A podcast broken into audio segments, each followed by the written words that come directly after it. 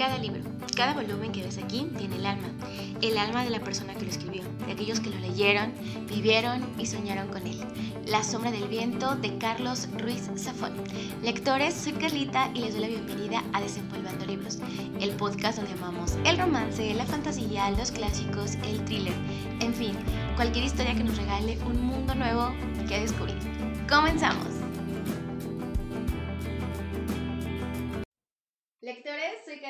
Les doy la bienvenida a un nuevo episodio de Desempolvando Libros. Libros. Y Andy, estás de regreso. Aplausos para Andy. Volví, chicos, volví. Andy, solo te fuiste una semana, pero legit te extrañamos, en verdad. Qué bueno que estás de regreso. Gracias. El día de hoy tenemos una sesión un poco diferente. Queremos hacer algo como muy alusivo a estas épocas y es que la verdad las dos somos bien fanáticas del suspenso, del terror, aunque no quiere decir que no seamos miedosas, Mucho. cabe aclararlo. Eh, la idea salió porque, eh, pues, eh, teníamos pensado que Andy regresara para la segunda parte a todos los chicos de los que me enamoré, pero por ahí estuve yo, la semana pasada subí la- el cuento de la máscara de la muerte roja y pensamos que a lo mejor sería diver- divertido hacer algo juntas, así que hoy vamos a leer un cuento de Horacio Quiroga. Ustedes saben que ya tengo un episodio donde hablo sobre él. ¿Alguna vez han escuchado hablar sobre él o habías leído algo sobre él, Andy? No, nunca. Es la primera vez. ¿Sí? Así, antes de, sin profundizar mucho, ¿qué te pareció su forma de narrar? Ah, un poquito complicado. Como que tuve que poner mucha atención en lo que estaba leyendo para entender como lo que él estaba explicando, lo que él quería dar a entender en la, en la historia. Sí, la verdad es que sí, es muy bueno, sus historias son muy buenas, Sí. pero, porque son como muy profundas, pero la verdad es que sí. Yo también la primera vez que lo leí también me tomó, o sea, como que releí sus cuentos varias veces para poderlas entender. Pero eh, em, decidí que habláramos, bueno, que leyéramos un cuento sobre él porque ya tengo un episodio en la que hablo sobre él y me, me llama mucho la atención eh, como su vida, lo que él vivió y la relación que tiene con la muerte. No voy a hacer tanto spoiler para que vayan a escuchar el capítulo de Cuentos de Amor de la Muerte de Horacio Quiroga. Pero haz de cuenta que siempre le pasaron cosas muy trágicas, o sea, desde muy chiquito estuvo rodeado de muerte. Se murieron muchísimas personas cercanas a él, su padrastro, su papá, este, personas muy, muy, muy cercanas. Y siento yo que por eso en sus cuentos como que se refleja esa melancolía y como esa relación tan, tan, tan estrecha que tiene con la muerte. Oye. De hecho, el cuento de hoy viene relacionado con la muerte y un poquito de amor. Un poquito. Y eso es algo que me parece bien interesante porque él mezcla como eso, como la muerte, como el miedo, como el suspenso, pero siempre le mete como un toque poético y un toque romántico. El cuento que les vamos a leer porque la primera parte de este episodio va a ser que Andy y yo les vamos a narrar un cuento. Y escogimos el de Más Allá. Y después vamos a hablar un poquito de algunas experiencias paranormales que hemos vivido en, en, nuestro corta, en nuestra corta vida. Spoiler, también cosas que nos pasaron preparando. Oye, sí, Para es grabar. verdad. O sea, apenas de que estábamos preparando el set todo bonito y así. Nos pasaron varias cosas. Sí, estaban los espíritus chocarreros aquí. Ya. No, mi ciela. Yo la verdad, no, no te voy a decir que soy escéptica, o sea, que no creo, Ajá. pero siempre he sentido que soy muy sensible a ese tipo de cosas, la verdad. Sí, yo fíjate que yo también sé mucho de que o sueño cosas o a veces las presiento o a veces veo sombras o cosas así. ¿Ah, sí? Será mi imaginación. Bueno, vamos a empezar con narrar el cuento. Este, esperemos que les guste, que lo disfruten, que lo comparten. Y si nos quieren compartir alguna anécdota o algún suceso paranormal que hayan vivido y que les gustaría que contáramos en nuestro siguiente episodio, nos lo pueden dejar por ahí por Instagram. Créanme que para nosotros va a ser muy interesante, uno, conocerlo y pues dos, contarlo por ahí. Claro que sí. Entonces, vamos a, a empezar. Ok. Empecemos. Más allá. Yo estaba desesperada, dijo la voz. Mis padres se oponían rotundamente a que estuviera amores conmigo, y habían llegado a ser muy crueles conmigo. Los últimos días no me dejaban así asomarme a la puerta. Antes lo veía siquiera un instante parado en la esquina, aguardándome desde la mañana. Después, ni siquiera eso. Yo le había dicho a mi mamá la semana antes. Pero qué le hayan tú y papá, por Dios, para torturarnos así. ¿Tienen algo que decir de él? ¿Por qué se han opuesto ustedes, como si fuera indigno de pisar esta casa? ¿A qué me visiten? Mamá, sin responderme, me hizo salir. Papá, que entraba en ese momento, me detuvo del brazo y, enterado por mamá de lo que yo había dicho, me empujó del hombro afuera, lanzándome de, de atrás. Tu madre se equivoca. Lo que ha querido decir es que ella y yo, ¿lo oyes bien? Preferimos verte muerta antes que en los brazos de ese hombre. Y ni una palabra más de esto. Esto dijo papá. Muy bien, le respondí, volviéndome más pálida, creo, que creo que el mantel mismo. Nunca más les volveré a hablar de él. Y entré en mi, y entré en mi cuarto y profundamente asombrada de sentirme, sentirme caminar y de ver lo que veía, porque en ese instante había decidido morir. Morir, descansar en la muerte de ese infierno de todos los días, sabiendo que él estaba a dos pasos esperando verme y sufriendo más que yo. Porque papá jamás consentiría en que me, que me casara con Luis, que le, que le hallaba, me preguntó todavía. ¿Qué, ¿Qué era pobre? Nosotros lo éramos más tanto como él. Oh, la terquedad de papá yo la había, yo la conocía. ¿Cómo la había conocido mamá? Muerta mil veces, decía él, antes que darla a ese hombre. Pero él, papá, que me daba en cambio, si no era la desgracia de amar un todo mi ser, sabiendo, amada y condenada a no, a no asomarme siquiera a la puerta para verlo un instante. Morir era preferible. Sí, morir juntos. Yo sabía que él era capaz de matarse, pero yo, que solo hallaba fuerzas para cumplir mi destino, sentía una vez a su lado, sentía que prefería estar mil veces a su lado, en la muerte juntos, a la desesperación de no volverlo a ver nunca más. Le escribí una carta, dispuesta a todo. Una semana después, nos hallábamos en el sitio convenido y ocupamos una pieza del mismo hotel. No puedo decir que me sentí orgullosa de lo que iba a hacer, ni tampoco feliz de morir. Era algo muy fatal, más frenético, más sin remisión, como si desde el fondo del pasado mis abuelos, mis bisabuelos, mi infancia misma, mi primera comunión, mis ensueños, como si todo esto no hubiera tenido otra finalidad que impulsarme al suicidio. No nos sentíamos felices, vuelvo a repetirlo, de morir abandonábamos la vida porque ella nos había abandonado ya, al impedirnos ser el uno del otro. En lo primero, puro, en el primero y último abrazo que nos dimos sobre el lecho, vestidos y calzados como al llegar, comprendí marcada de dicha entre sus brazos cuán grande hubiera sido mi felicidad de haber llegado a ser su novia o su esposa.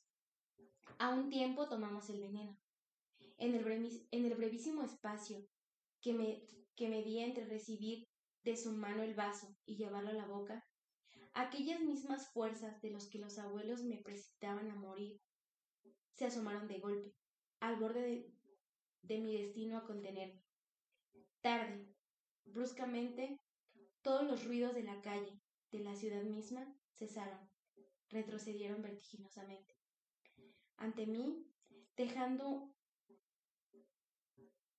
en su hueco un sitio enorme, como si hasta ese instante el ámbito hubiera estado lleno de mil gritos conocidos. Permanecí dos segundos más inmóvil, con los ojos abiertos, y de pronto me escuché convulsionándome a él, libre por fin de los espasmos de la soledad. Sí, estaba con él e íbamos a morir dentro de un instante.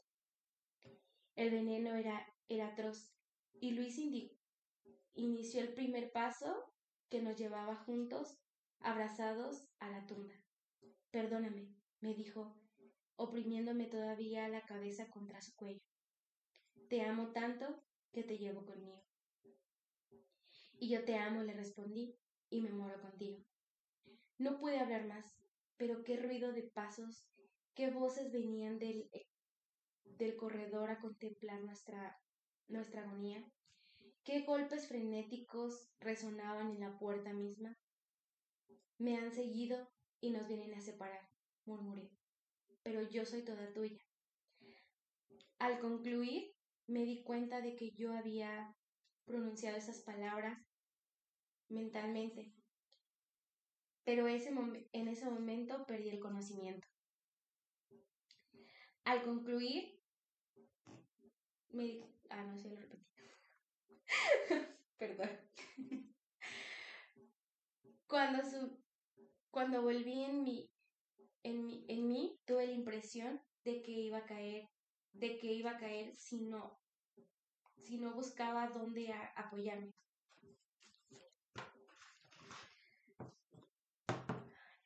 Me sentía leve y descansada, que hasta la dulzura de abrir los ojos me fue sensible.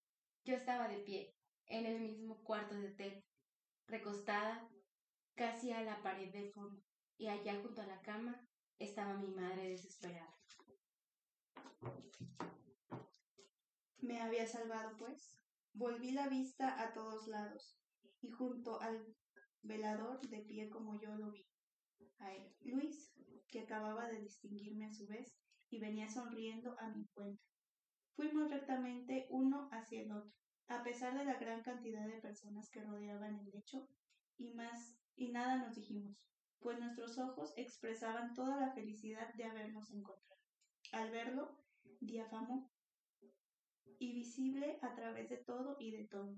Acaban, acababan de comprender que yo estaba con, como él, muerto.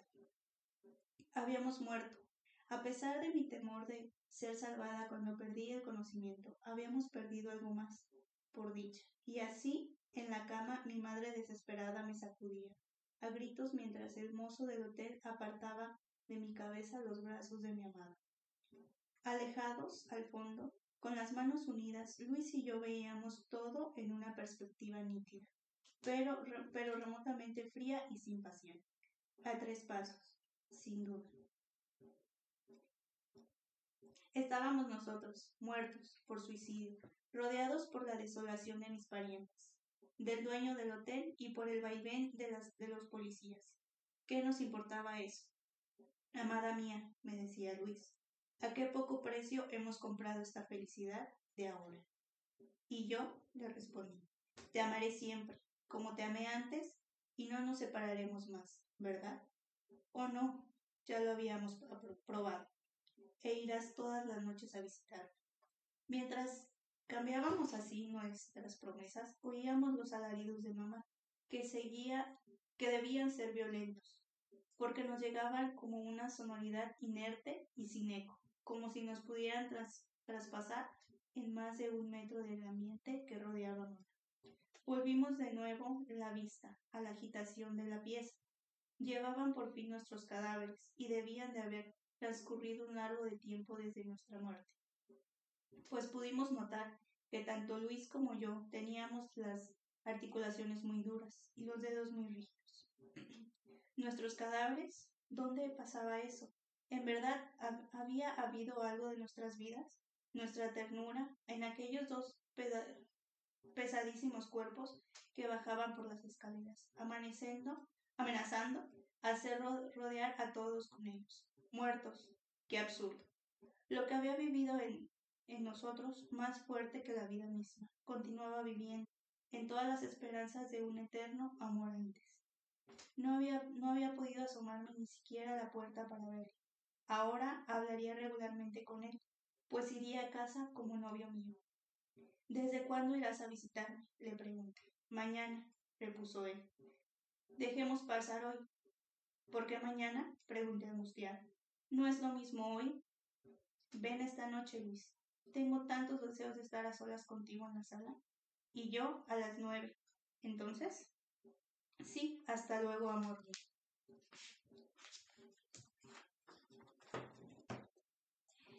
Y nos separamos y volví a casa bruscamente, feliz y desahogada como si regresara de la primera cita de amor que se repetiría esa noche. A las nueve en punto corrí a la puerta de la calle y recibí yo misma a mi novio. Él en casa de visita. ¿Sabes que la sala está llena de gente? le dije. Pero no nos incomodarán. Claro que no. ¿Estás tú ahí? Sí. Muy desfigurada. No mucho creerás. Ven, vamos a ver. Entramos en la sala. A pesar de la lividez de mis sienes, de las aletas de la nariz muy tensas y las ventanillas muy negras, mi rostro era casi el mismo que Luis esperaba ver durante horas y horas desde la esquina. Estás muy parecida, dijo él. ¿Verdad? le respondí. Y no nos olvidemos enseguida de todo, arrullándonos. Por rato, sin embargo, suspendíamos nuestra conversación y mirábamos con curiosidad el entrar y salir de la gente. Es uno de los momentos, en, en uno de los momentos llamé la atención de Luis. Mira, le dije, ¿qué pasará? En efecto, la agitación de las gentes, muy viva desde unos minutos antes, se acentuaba en la entrada de la sala de un nuevo ataúd. Nuevas personas, no vistas aún ahí, lo acompañaban. Soy yo, dijo Luis con sorpresa. Vienen también mis hermanas. Mira, Luis, observé yo. Ponen nuestros cadáveres en el mismo cajón, como estábamos al morir, como debíamos estar siempre, agregó, él, agregó él. Y fijando los ojos por largo rato en el rostro excavado de dolor de sus hermanas, pobres chicas, murmuró, con grave ternura. Yo me estreché a él, ganada mi vez por el homenaje tardío, pero sangriento de la expiación, que venciendo quién sabe qué dificultades habían mis padres enfrentándose juntos, enterrándonos. ¡Qué locura! Los amantes que se han suicidado sobre una cama de hotel, puros de cuerpo y alma viven siempre.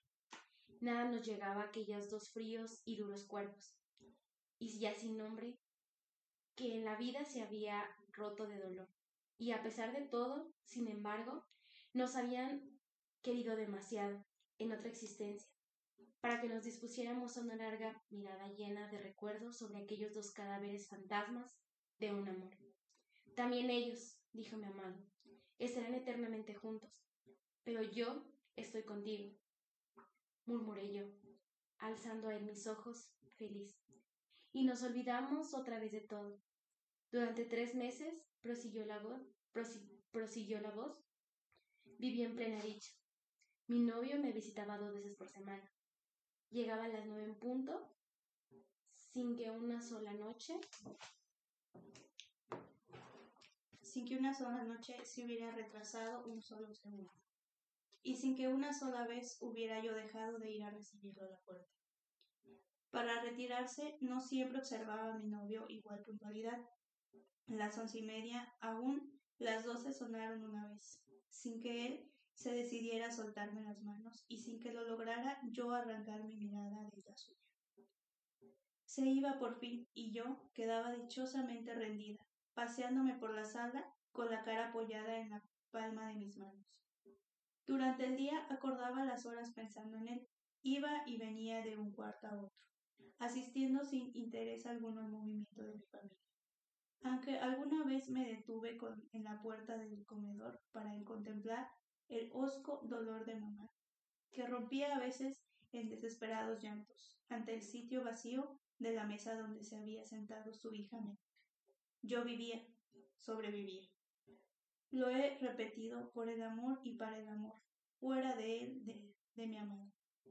De su presencia, de su recuerdo, todo actuaba para mí en un mundo aparte y aún encontrándome inmediata a mi familia, entre ella y yo se abría un abismo invisible y transparente, que nos separaba a mil leguas.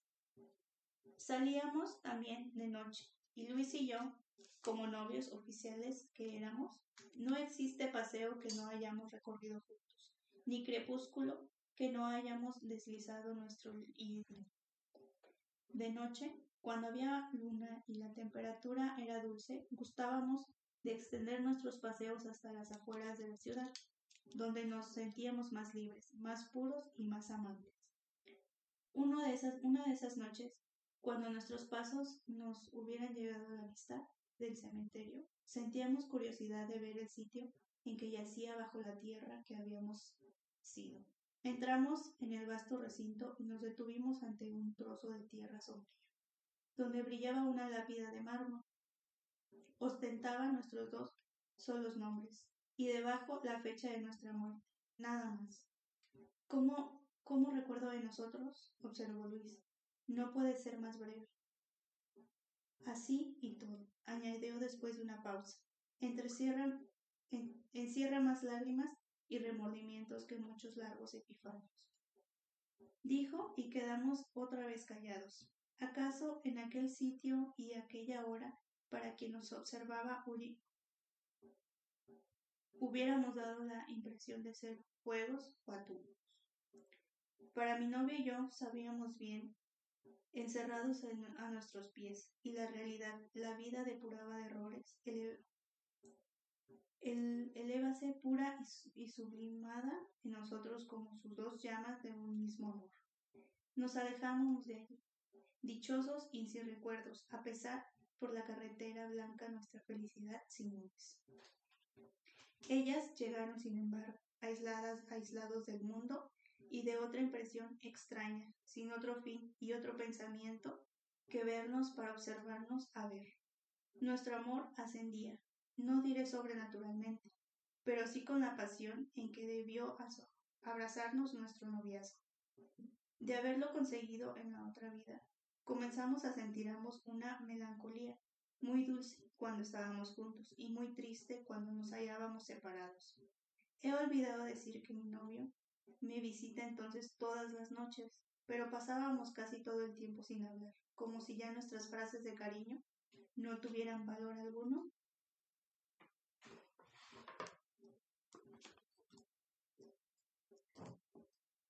Expresar lo que sentimos cada vez se retiraba él más. Cada vez se retiraba él más tarde. Cuando ya en casa todos dormían y cada vez al irse acortábamos más la despedida.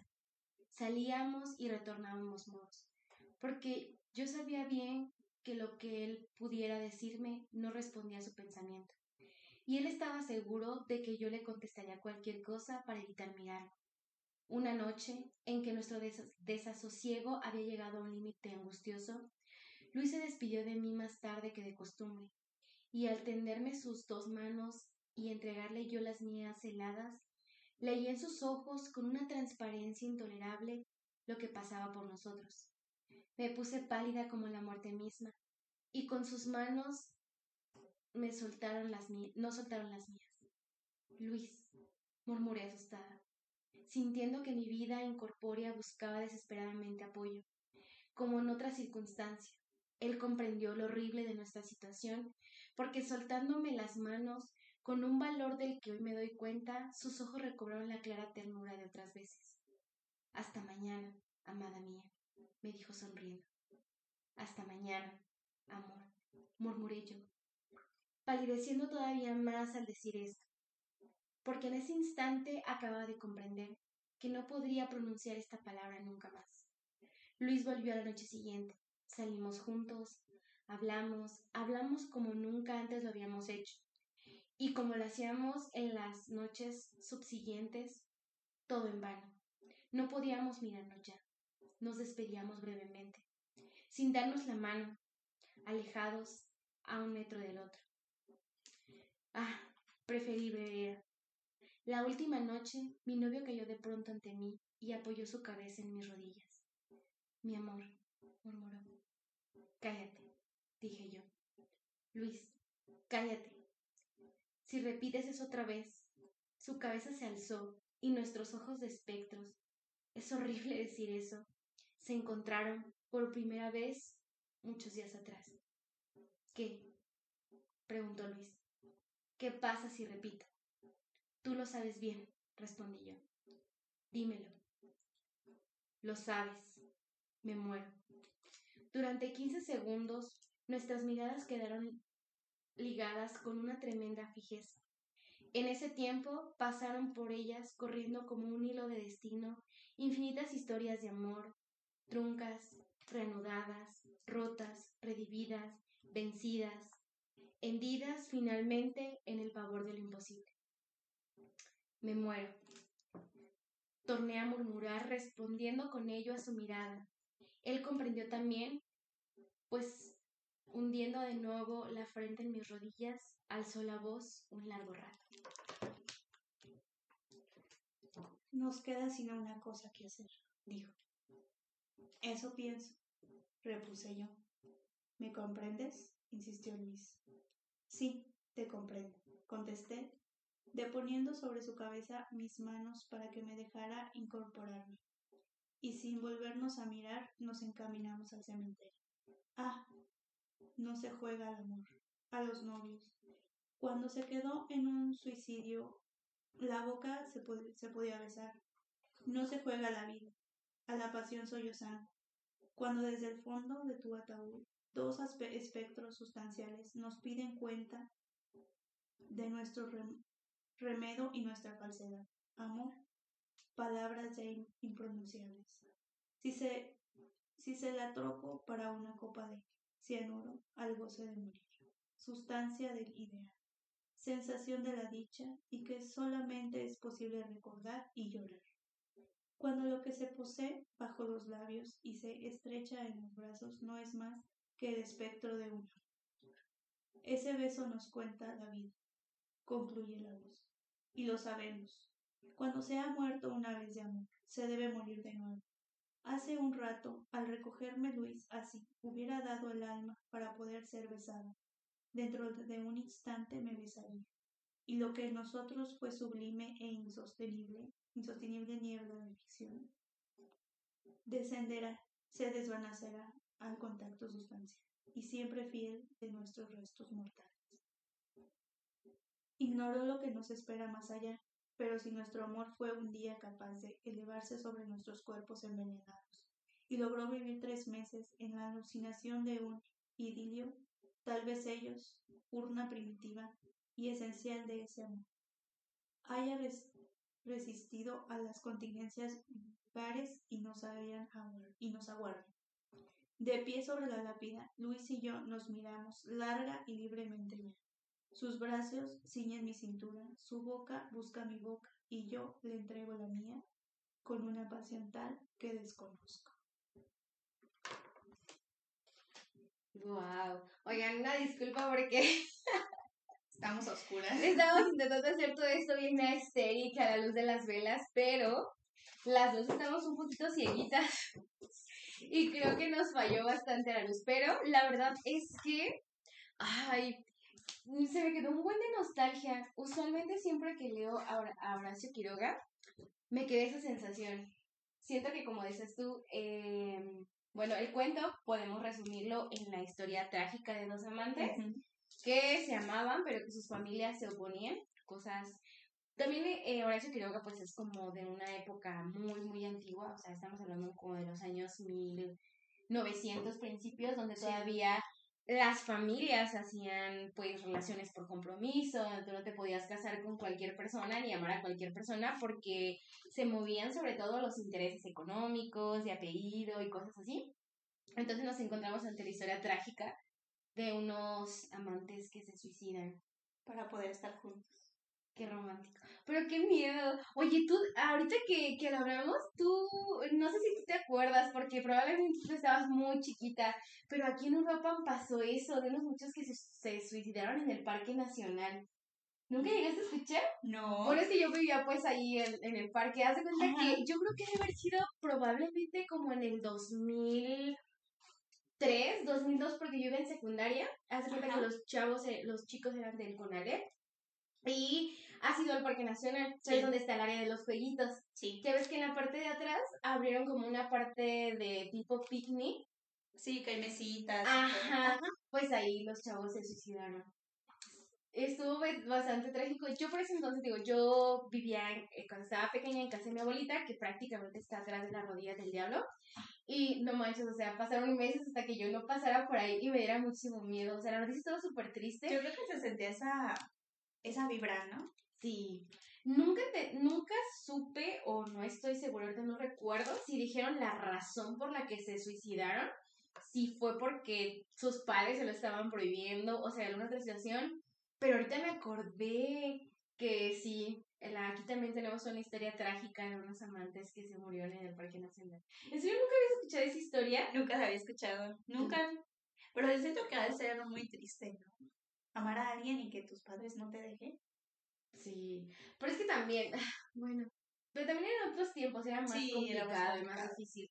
Y pues al final de cuentas, sobre todo cuando eres tan joven, este, pues, o por lo menos tan chico cuando estás tipo secundaria prepa, pues aún dependes completamente de, de, tus, padres. Sí, porque de hecho ella, a pesar de ser un fantasma, siempre siguió con sus padres, nunca se fue.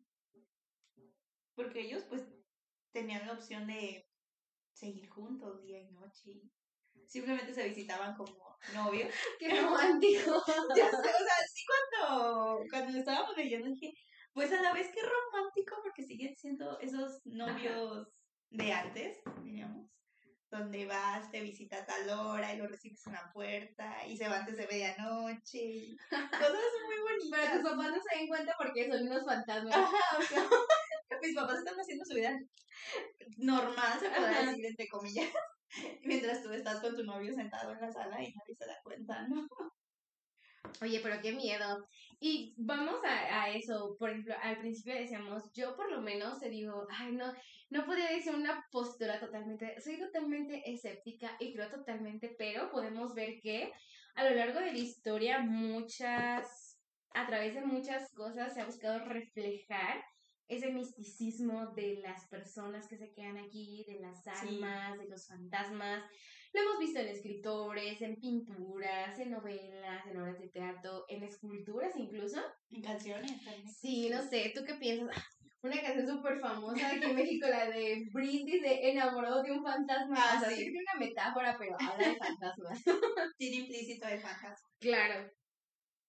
Ay, pues no sé. Yo soy creyente en que sí somos energía, se puede decir, y sí nos quedamos aquí en dado caso que, que haya algo que no nos permita ir. Sí. Yo soy fiel creyente en que si tú no cierras a lo mejor algún ciclo o algo y te vas, por ejemplo, como las personas ah, que tienen accidentes trágicos, o hay personas, por ejemplo, que las matan o cosas así, siento que sí te quedas aquí con algo pendiente. Y siento que es que sí, tu alma vaga.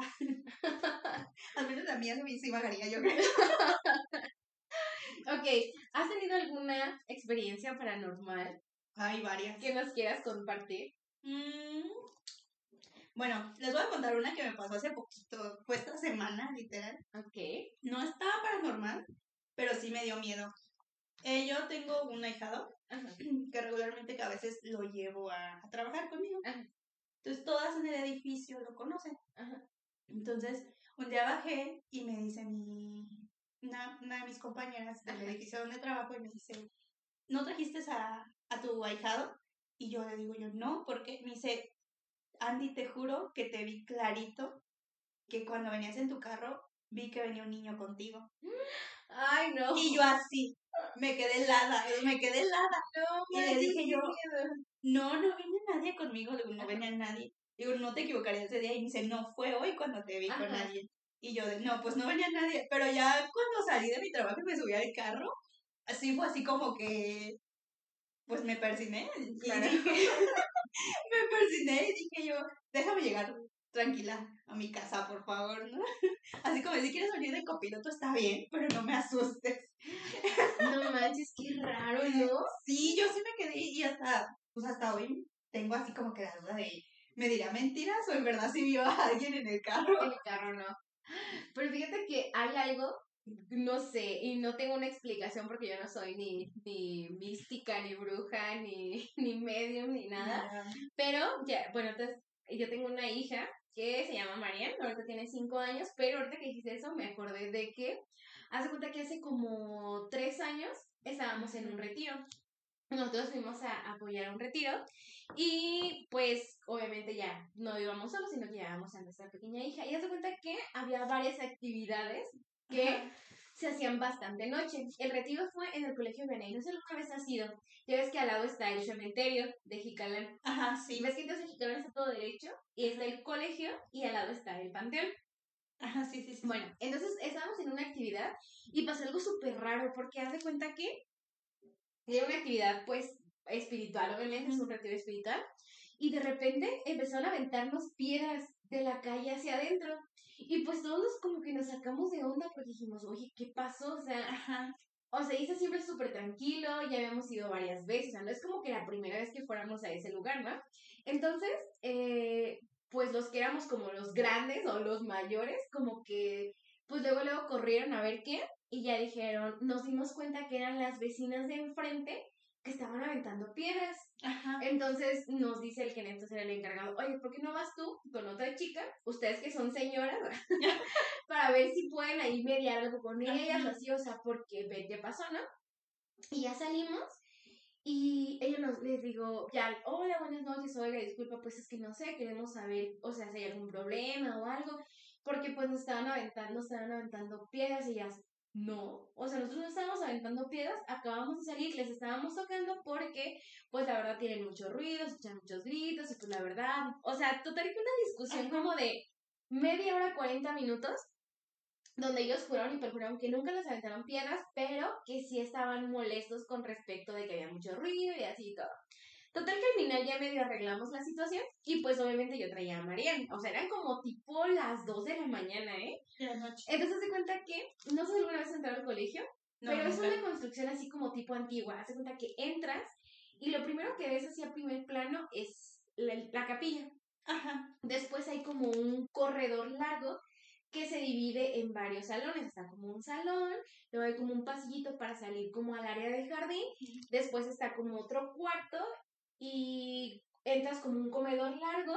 Pero, o sea, todo está junto, es como un corredor largo y salen separaciones, luego hay unas escaleras y sales como al área de la cocina y hay un pasillo así largo donde están los baños y son pues baños así esos así que no tiene, o sea, que no tienen separación, sino que son Ajá. como largos con una barda porque pues ese lugar es para los seminaristas. Total que el, el pasillo está así largo, medio ancho y sale directo como a la cancha de básquet y de fondo se ve como un jardín que se ve completamente oscuro porque con lo que colinda ya es con con el parte del río Cupatixio, o sea, total que se ve, o sea, todo lo que ves allí es nada más pues ya oscuro, ¿no?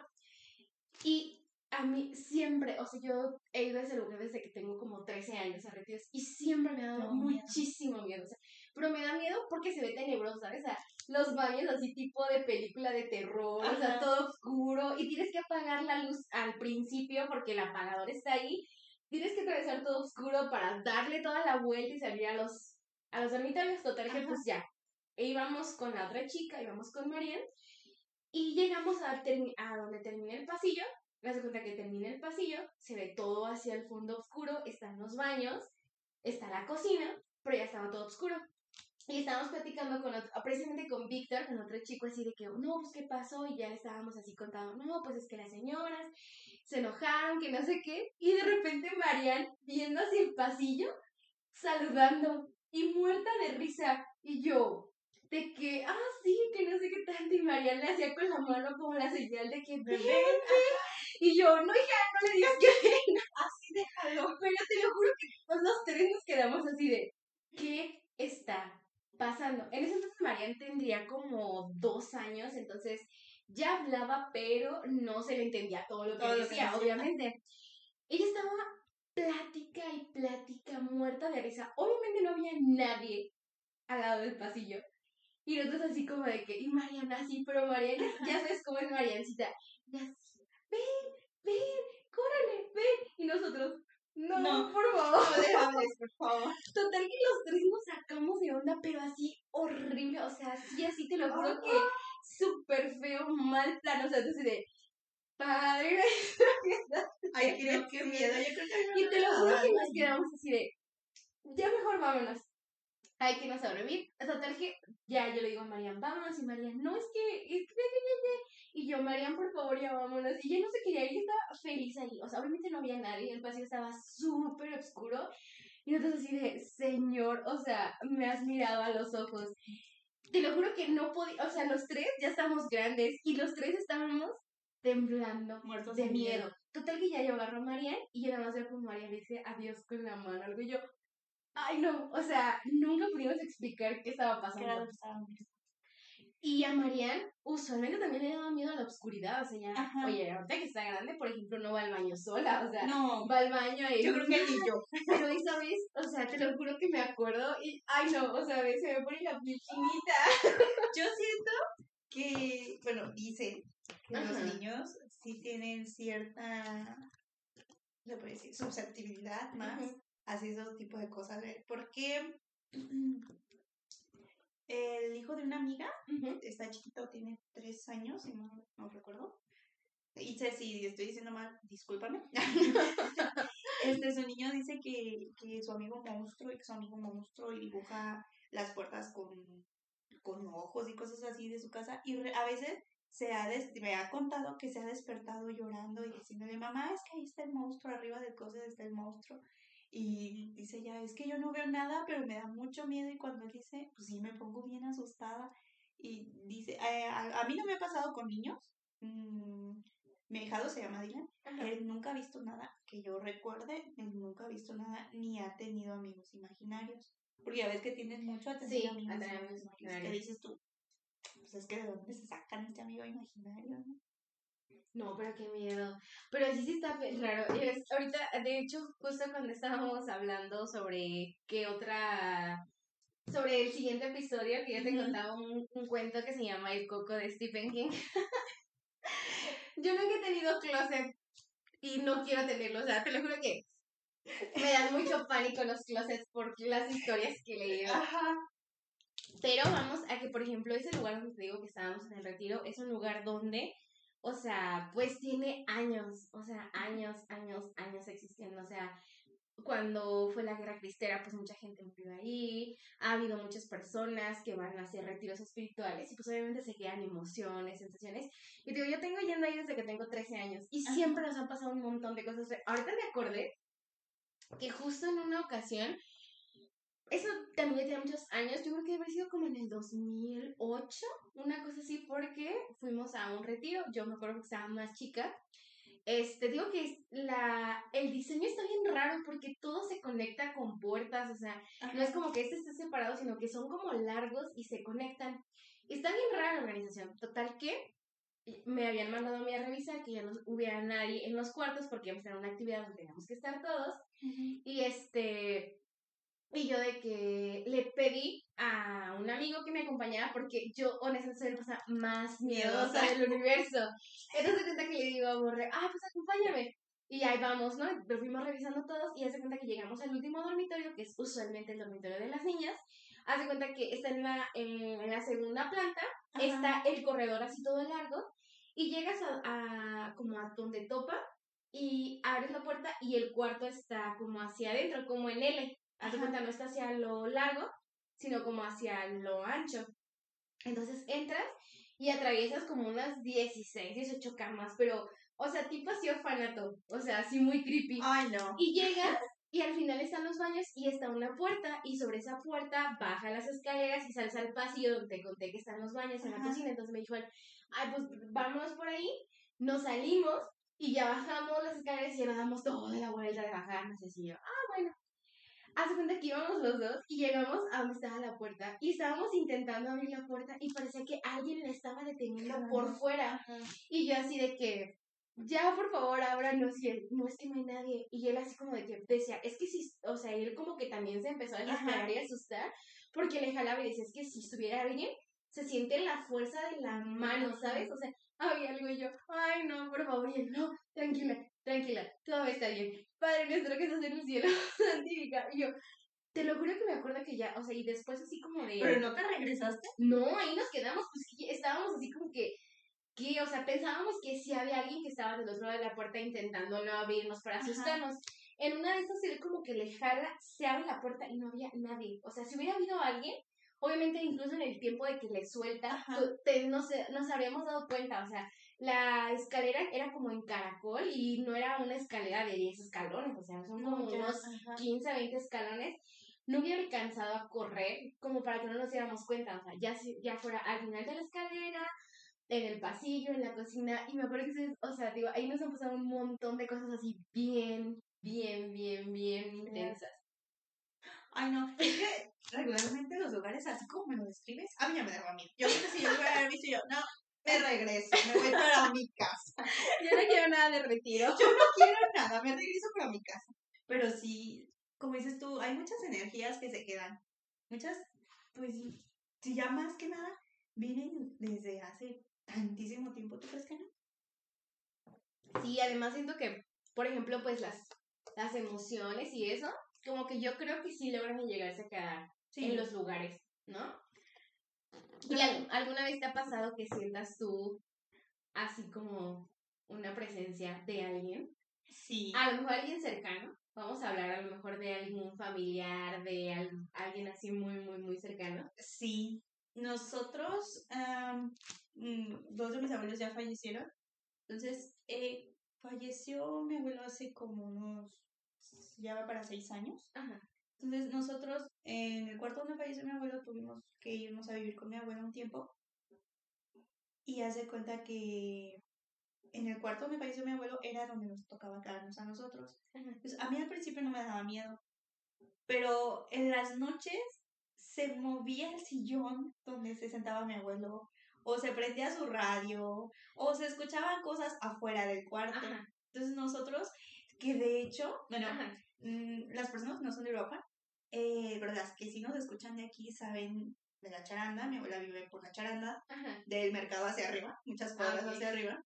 Entonces, en la noche se escuchaba un caballo.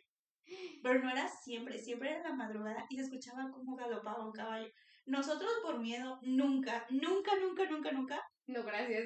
no, les das cuenta que donde estaba la cama había al pie una ventana que estaba hacia la calle. Se escuchaba clarito que nosotros por miedo nunca nos paramos a ver si había un caballo. Nunca, o sea, nunca, nunca, nunca, nomás lo escuchábamos y justo nos despertábamos para escuchar el caballo.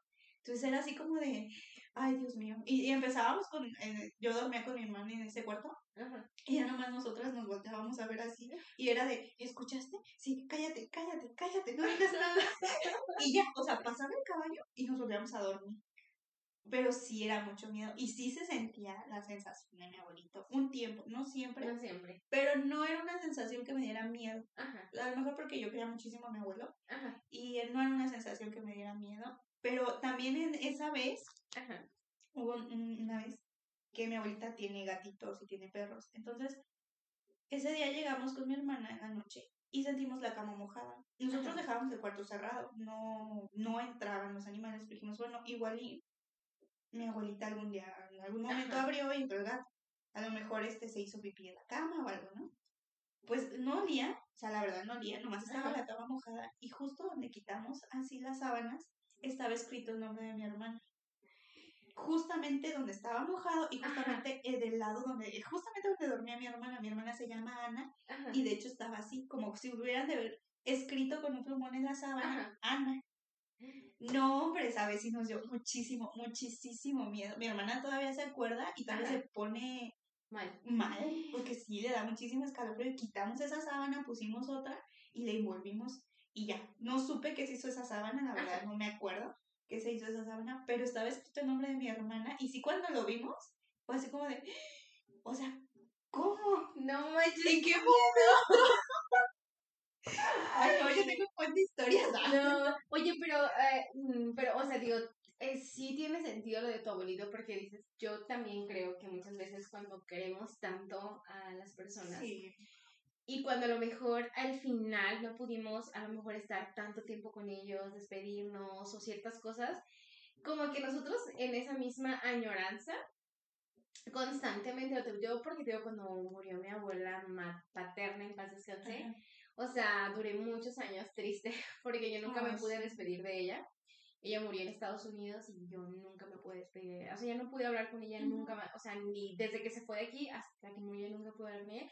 Y siento que a veces esa misma nostalgia nos hace poder sentir esos pequeños detalles en los que te hacen de que no te preocupes, yo estoy bien, o sea, y tú vas a estar bien, aquí estoy, ¿sabes? O sea, aunque de momento te dan miedo, pero después lo piensas y dices tú, ay, es que, no sé, o sea, volver a sentir como su olor, su presencia. No sé, a mí. Su voz. Sí. No, no sé si te has pasado que a veces. Ahora, a mí me ha pasado que a veces no pienso en ellos, pero de repente escucho su voz y es así como de. Te da calma. En vez, en vez de asustarte, te da. Al menos a mí, su- la voz de mi abuelito o de mi abuelita, me dan mucha calma. Mucha calma. Y, pero, ¿y qué crees que habrá sido lo de las Mejor no vamos a averiguar. No quiero saber. Oye, pero lo, lo del caballo, ¿hay alguna leyenda sobre, en esa colonia sobre el caballo o no? Nunca pregunté. ¿No? Ni siquiera le pregunté a mi abuelita. Es que ahorita que dijiste las cosas yo me acordé. Digo, No yo, yo, yo vivo, o sea, yo, es, hay gente que no nos, no es de Quiturapan, como te dice, pero les voy a explicar un poco el contexto del por qué la importancia don- de la colonia donde yo crecí. Yo vivo en la quinta, que es la quinta C, dicen, pero no, se llama la quinta. Es como una colonia, si lo ves como de la entrada, pues como a las orillas, pero en realidad no está, pues no está tan lejos, porque del centro te haces 10 10 minutos, minutos. caminando, ¿eh? O sea, caminando. Bueno, el caso es que la colonia está pegada a lo que es el Parque Nacional. Y yo vivía específicamente, prácticamente atrás de la rodilla del diablo. ¿Ubicas dónde está la rodilla del diablo? Bueno, Ay, sí. Que hay una historia donde dice que el diablo estaba impidiendo que el agua naciera, llegó Fray Juan de San Miguel, lo expulsó, el diablo salió corriendo y dejó su huella marcada y salió corriendo. Pues obviamente ¿sabes? salió corriendo, pues derecho, ¿no? Y cuenta Sí. si, tú ubicas la orilla del diablo, te vas todo derecho, derecho. Si lo midiéramos en cuadras, que ahorita no se puede medir en cuadras porque pues esa todavía es parte de la reserva natural, yo creo que si caminarías dos cuadras o tres cuadras, llegas a lo que es la barranca del diablo. Puros nombres bonitos. Otros nombres bonitos Y de ahí hay una privada que es donde yo vivía. Está la barranca, está una calle, una calle, una casa de unos que obviamente son paracaidistas. Después está la casa que era, en esos dos era de mis tíos, y luego está la casa de mi abuelita. Entonces prácticamente yo vivía a espaldas de la rodilla del diablo.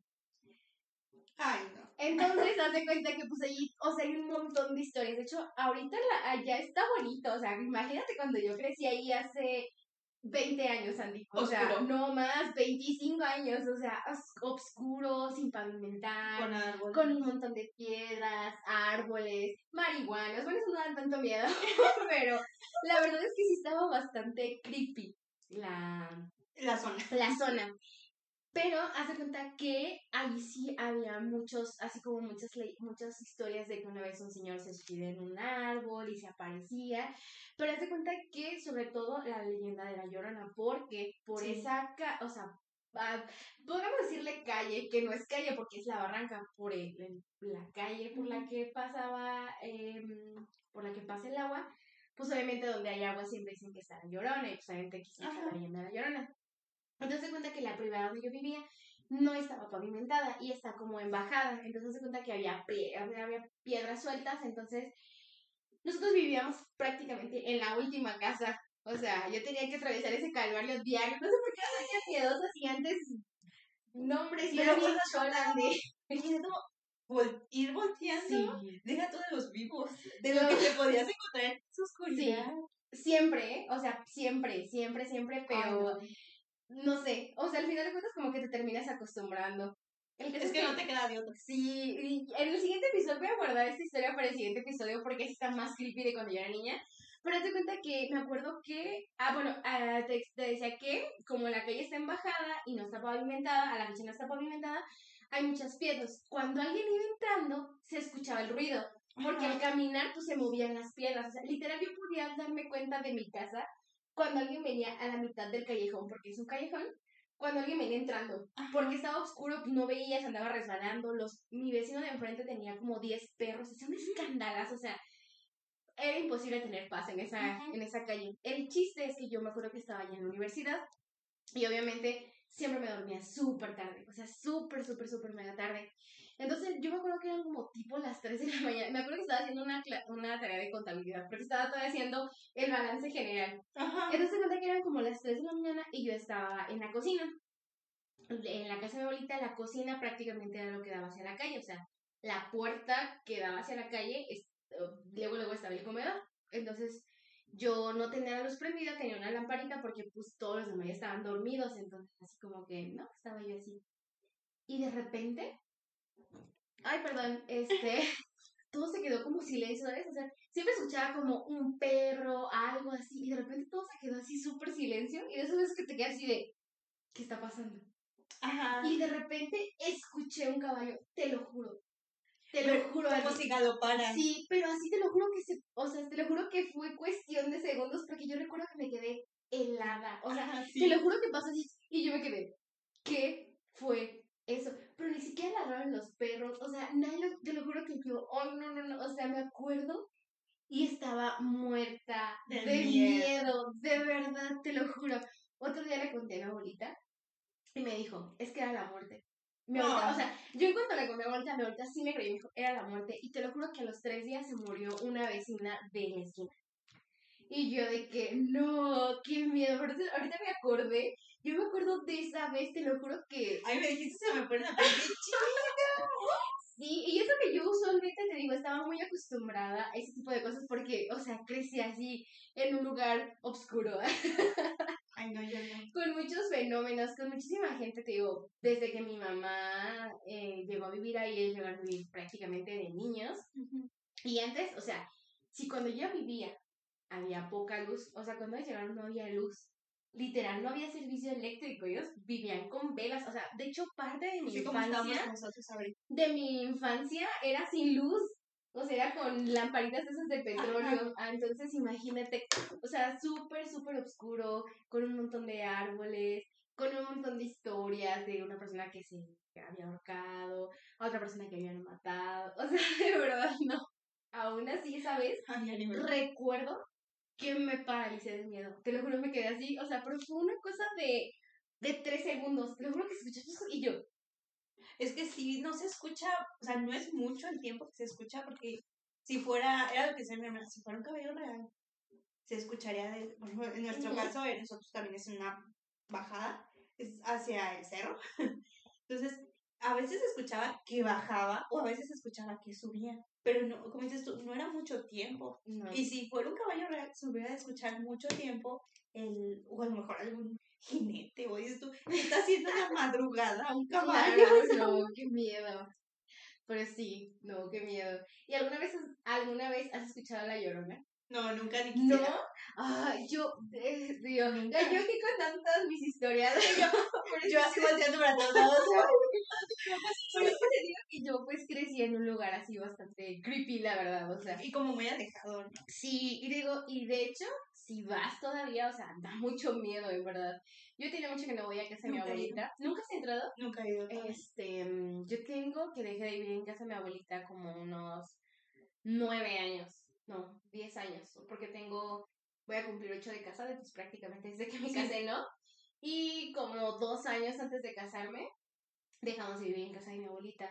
Pero te lo juro que, o sea, desde que entras, es una colonia en la que se siente La vibra. se siente así, o sea, entra, se siente como, como la desolación, todo así como muy descuidado, muchos borrachos, muchos drogadictos, allá, dándole promoción a mi colonia. Son promocionando. Pero en realidad, afuera de eso, en mis, en mis 20 años, 22 años que viví, nunca me pasó nada, ¿eh? ¿No? Jamás, nunca, ni me asaltaron, ni me faltó. Bueno, una vez pasó algo ahí con un vecino, pero. Pero fuera de eso, nunca, nunca me pasó nada. Y es que, o sea, legit, yo iba a la universidad y tú sabes que en Don Vasco sales Se a las. tarde. Yo llegaba a la quinta a las nueve, nueve quince y pues obviamente ya no había un alma. Y ahí me veías atravesando toda la colonia hasta la casa de mi abuelita, porque es prácticamente atravesar toda la colonia solita con mi mochilita durante cuatro años y medio que fui a la universidad. Ay, no. Y cuando me iba de fiesta, o sea, que sea de fin de semana o así, que no me quedaba en casa de alguien, o sea, a las 2, 3 de la mañana ahí me veías atravesando el callejón. Sí. Sí, digo no. que antes Yo era como- muy chola. Yo tengo que confesar que yo soy bien miedosa. Sí. Yo le hablo a mis papás así como de, todavía vivo en casa de mis papás. y yo le hablo así de, ven por mí, queda parada, de, dado caso que me toque el camión, Ajá. ven por mí a la parada del camión porque me da miedo. También las calles por donde yo paso eh, están muy solas o muy oscuras y me dan mucho miedo. Ajá. Ay, me acabo de acordar de otra historia. Es que tengo muchas historias, pero como que al irlas contando, Van saliendo las demás. saliendo, porque de hecho iba a contar una, pero la voy a dejar para, el siguiente episodio. Ok. Eh, yo me acuerdo que yo iba a, de mi casa, como a tres cuadras estaba el, el gimnasio a donde iba, y yo me iba caminando. O sea, tipo 5 de la mañana, 5 de la mañana, yo iba caminando. Y me daba mucho miedo, eh, porque en ese tiempo andaban asaltando por ahí. Entonces yo iba con el miedo de que me asaltaran. Pero en eso, esa vez, iba que te cuadra y media del gimnasio y hay un camellón que está bien sí. descuidado, pero tiene muchos árboles. Ajá. Entonces yo en eso empiezo a escuchar que empiezan a chiflar. Ay, no, qué miedo. Cinco, y- o sea, te imaginas, Sí. cinco y media de la mañana, cinco cuarenta, y empieza alguien a chiflar. Pero un chiflido no normal, Ajá. sino raro. Y yo dije, ya, ya, ya valí aquí, ya me asaltaron. O sea, no traía nada, por lo mismo no me llevaba Claro. nada, pero me daba mucho miedo. Entonces, Sí. al momento de yo voltear, no vi nada. Pero el chiflido se seguía escuchando. Ajá. Entonces yo agarré, lo, agarré mi mochila que llevaba y corrí lo más rápido que pude a esa cuadra. O sea, yo llegué, yo creo que nunca había hecho tanto cardio en mi vida. Yo llegué espantadísima y seguí escuchando el chiflido hasta que llegué a la puerta Del del gimnasio. gimnasio. Y yo volteé todavía, o sea, entré al Ajá. gimnasio, volteé y no había nadie. Y yo en ese tiempo iba con un amigo y yo lo veía así como de que, maldito, ¿por qué no vas? Porque nunca le dije Sí, nada, claro. nunca le dije nada. Bueno, si estás escuchando este episodio, qué mala onda Qué mala la onda. ¿eh? Hubo un tiempo que sí fue por mí, porque después le dije, no seas mala onda, ve por mí. Bueno, te perdonamos poquito. Poquito. y yo así como de, ay, pero nunca fue, o sea, de esa vez me acuerdo que hasta la piel chinita se me hizo de escuchar ese chiflido tan raro. También me pasó una vez cuando, manches, me han pasado un buen de cosas. Ya, pensándolo bien. Eh, de hecho, igual fue el mismo chiflido que escuché eh, cuando mi abuelita eh, iba a fallecer, cuando estábamos cuidando, mi abuela vive enfrente de una ciranda, que está grandísima, está por lo mismo. Entonces, eh, vivía enfrente de una ciranda en un árbol gigantesco, que ahí de hecho decían que ahí en hace tiempo, Ajá. muchísimos años, colgaban a la gente. Entonces, mi abuela, un día antes de fallecer, yo fui a verla y yo vi que alguien salió de ese árbol y pasó, yo mismo subiendo al carro, pasó por un lado chiflando. Por A un a lado- un ajá. lado del árbol. Ah, salió del árbol y pasó por un lado mío. Ay, no, chiflando. qué miedo. Era una persona, era un hombre alto, Ajá. con gorra, Ajá. pero no me acuerdo, ya, ya, ya el recuerdo no está como que muy vivido, no sé Ajá. si yo me espanté demasiado y lo que hice, lo que yo hice cuando empezó ese hombre a chiflar, me metí al carro, pero cuando yo volteé, no había nadie. Ay, no. Y yo así de, yo ya me voy. Al, al día siguiente falleció mi abuelita. Pero fue así como de, yo ya me voy, ya, yo ya me voy. Pero así, literal, haz de cuenta que está el árbol, es una ciranda, es muy grande la ciranda y hay una banquita. Entonces yo después dije, yo igual y era una persona que estaba ahí sentada Ajá. y yo, según yo, la vi salir del árbol. Ajá. Pero yo cuando volteé hacia atrás Sí, del carro, ya no había nadie.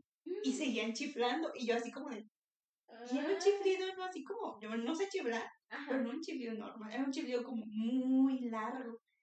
Y era así como que de, Ay, no, qué miedo. Sí, yo me- estoy contándolo y me pongo chinita. Y sí, ya me dicen, me dice una, un, un familiar mío, Ujú. dice, a lo mejor era el papá de tu abuelita. Dice, porque era así como escribiste, Claro. que chiflaba y no sé qué. Y yo, ¿y yo qué tengo que ver con mi por ella. A lo mejor. Y yo así como de, ¿yo qué tengo que ver con mi bisabuelo? Yo Pero yo ni lo conocía ni me dejó herencia. Para ¿Por qué no me acabar pronto. Sí. No, qué miedo. Y luego tú sola. Y, os- creo que os ubico qué árbol es. Es uno que está súper grandísimo sobre la calle principal. Sí, sobre la calle. Ah, ya, sí, da mucho miedo. O sea, de día da mucho miedo. Ahora está, está muy imponente. Sí, está muy imponente. Pues de hecho no, está en medio de la calle. Sí. Nadie lo, pues, nadie lo ha quitado, ¿sabes? Tienes que rodear el árbol para poder pasar. Ah, ya. Yo creo que cortamos el episodio. ya me quiero ir para mi casa. Ok. No, pero No, sí. cuenta lo que acabamos de escuchar. Ay, es que se escuchó como si alguien hubiera tocado una tapa. Señor, tú sabes que yo te soy fiel. O sea, estoy contando historias paranormales, pero Diosito, tú sabes que te amo con todo mi ser y con toda mi alma. Empecé, empecé a sudar, empecé a sudar. Yo ya me quiero ir. Oye, pero no. O sea, pero igual sí, ya vamos aterrizando porque igual queremos dejar algunas anécdotas para el siguiente episodio. Sí. Esperemos llegar al siguiente episodio.